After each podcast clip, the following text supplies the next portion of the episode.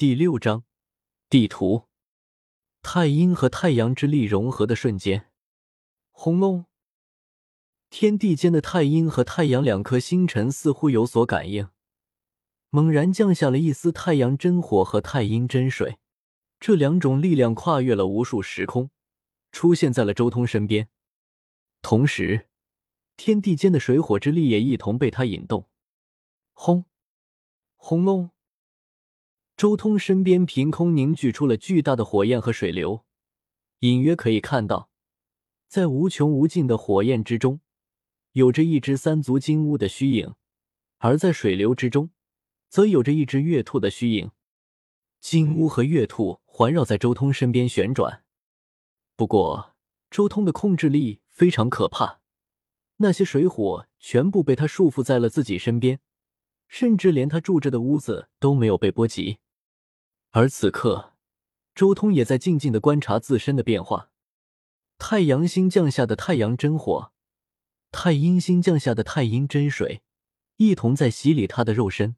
他能感觉自己身体的每一寸血肉、每一根骨骼，都在太阳真火和太阴真水的力量下重构了一遍。许久之后，太阳星和太阴星降临下来的太阳真火和太阴真水，完全被他的这副身体吸收。这一刻，他彻底重铸了神体。轰隆！太阳真火和太阴真水消散，甚至连虚空中一同凝结而来的水火也一同消散，露出了周通的凤凰本体。此刻，他的凤凰本体也发生了一丝改变，原本赤红色的羽毛渐渐发生了变化，一缕金色和银色缠绕在了羽毛上。令他原本烈火般的气息一下子转变了，变成了一种带着混沌的气息，神体变得比之前弱了一些。赤明九天图修成的赤明神体果然比我原本的凤凰神体要弱一点，不过赤明九天图倒也不是没有可取之处。周通沉吟了一阵，而后伸出右手，掌心有水火凝聚，立。伴随着两声清脆的啼鸣。一只金色的火凤凰和一只银色的冰凤凰从他掌心飞出，围绕在他身边旋转飞舞。这种控制水火的力量，倒也算是不错了。周通随手一挥，很快散去了那金银二色的两只冰火凤凰。不管了，继续修行。接下来需要做的就是重新修炼到先天极致。以我吸收太阴和太阳的速度，只需要半个月的时间即可。这半个月的时间。我就继续留在这里，一点点修行好了。周通心中暗暗说道：“这半个月可以说是他的虚弱期，因为他之前是先天巅峰，但现在却只是先天初期，需要半个月的时间修行赤明九天图，汲取太阴和太阳之力才能恢复。”时间一天天过去，周通一直都没有出门，他一直留在季一川给自己安排的这间屋子里面修行。每日都有海量的太阴和太阳之力从虚空中降临下来，融入到周通的身体中，令他的神体不断成长。刚开始的时候，季一川、季宁他们都还有些好奇，但时间一长，他们也就当不存在周通这个人一样。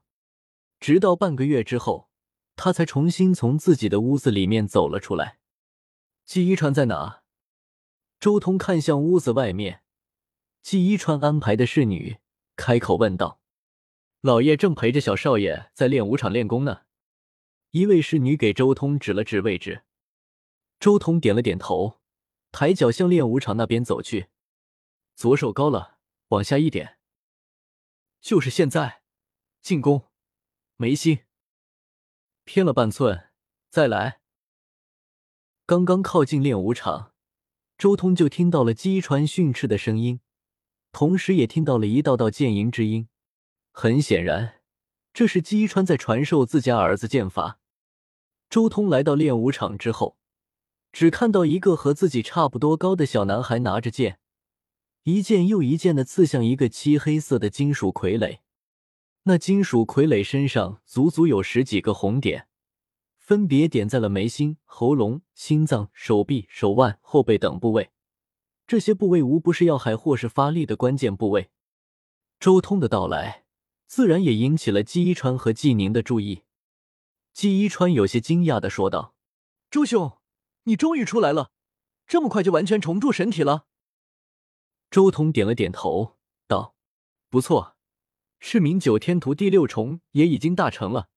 我准备出去走走，到处看看有没有什么机缘能让我突破境界。我来找你拿周围的地图了。”什么？第六重大成？纪一川惊了，他上下打量着周通，但周通气息完全内敛，他根本什么都看不出来。一旁的纪宁也惊了。按照他父亲的说法，赤明九天图突破先天的过程声势浩大才对，为什么他悄无声息就完成了？好可怕的控制力！纪一川显然也想到了这一点，很明显是对方将力量彻底收敛，甚至连太阴星和太阳星降临的那一道力量都完美收敛起来，没有溢散出去影响外界，所以才会有这样的情况。朱雄所做。确实令人佩服，季一川惊叹道：“不过，你就这么两手空空的离开，万一遇到了什么危险，那可就不太好了。你等一段时间再出去吧。”季一川继续说道：“这段时间，你不妨与我们一同修行。我们人类在兵刃方面也是有些独到之处的。如果你指的是这种剑法，那就不必了。”周通随手一抓。一旁的一柄铁剑顿时跳入他掌心，而后周通随手点出，顿时，枪，一声颤音响起，紧接着银光闪烁，仿佛水银泻的无孔不入，连续十几道声音在顷刻间同时迸发，随后漫天剑光收敛。此刻，纪宁身前的那个金属傀儡身上每一个红点都出现了一道划痕，这。天人合一，你学过我的剑法？季一川再一次惊了，震撼的看着周通。虽然他教纪宁的也只是打剑道基础的基础剑法，但即便是基础剑法，每门每派其实都不一样的。刚才周通所用的，毫无疑问是就是他记事的基础剑法。刚才他不是演练了一遍吗？周通眸光看向一旁的纪宁。微笑着，随手将剑重新抛回原地。只是看一遍，纪一川已经不知道该说些什么了。眼前这人简直就是怪物中的怪物。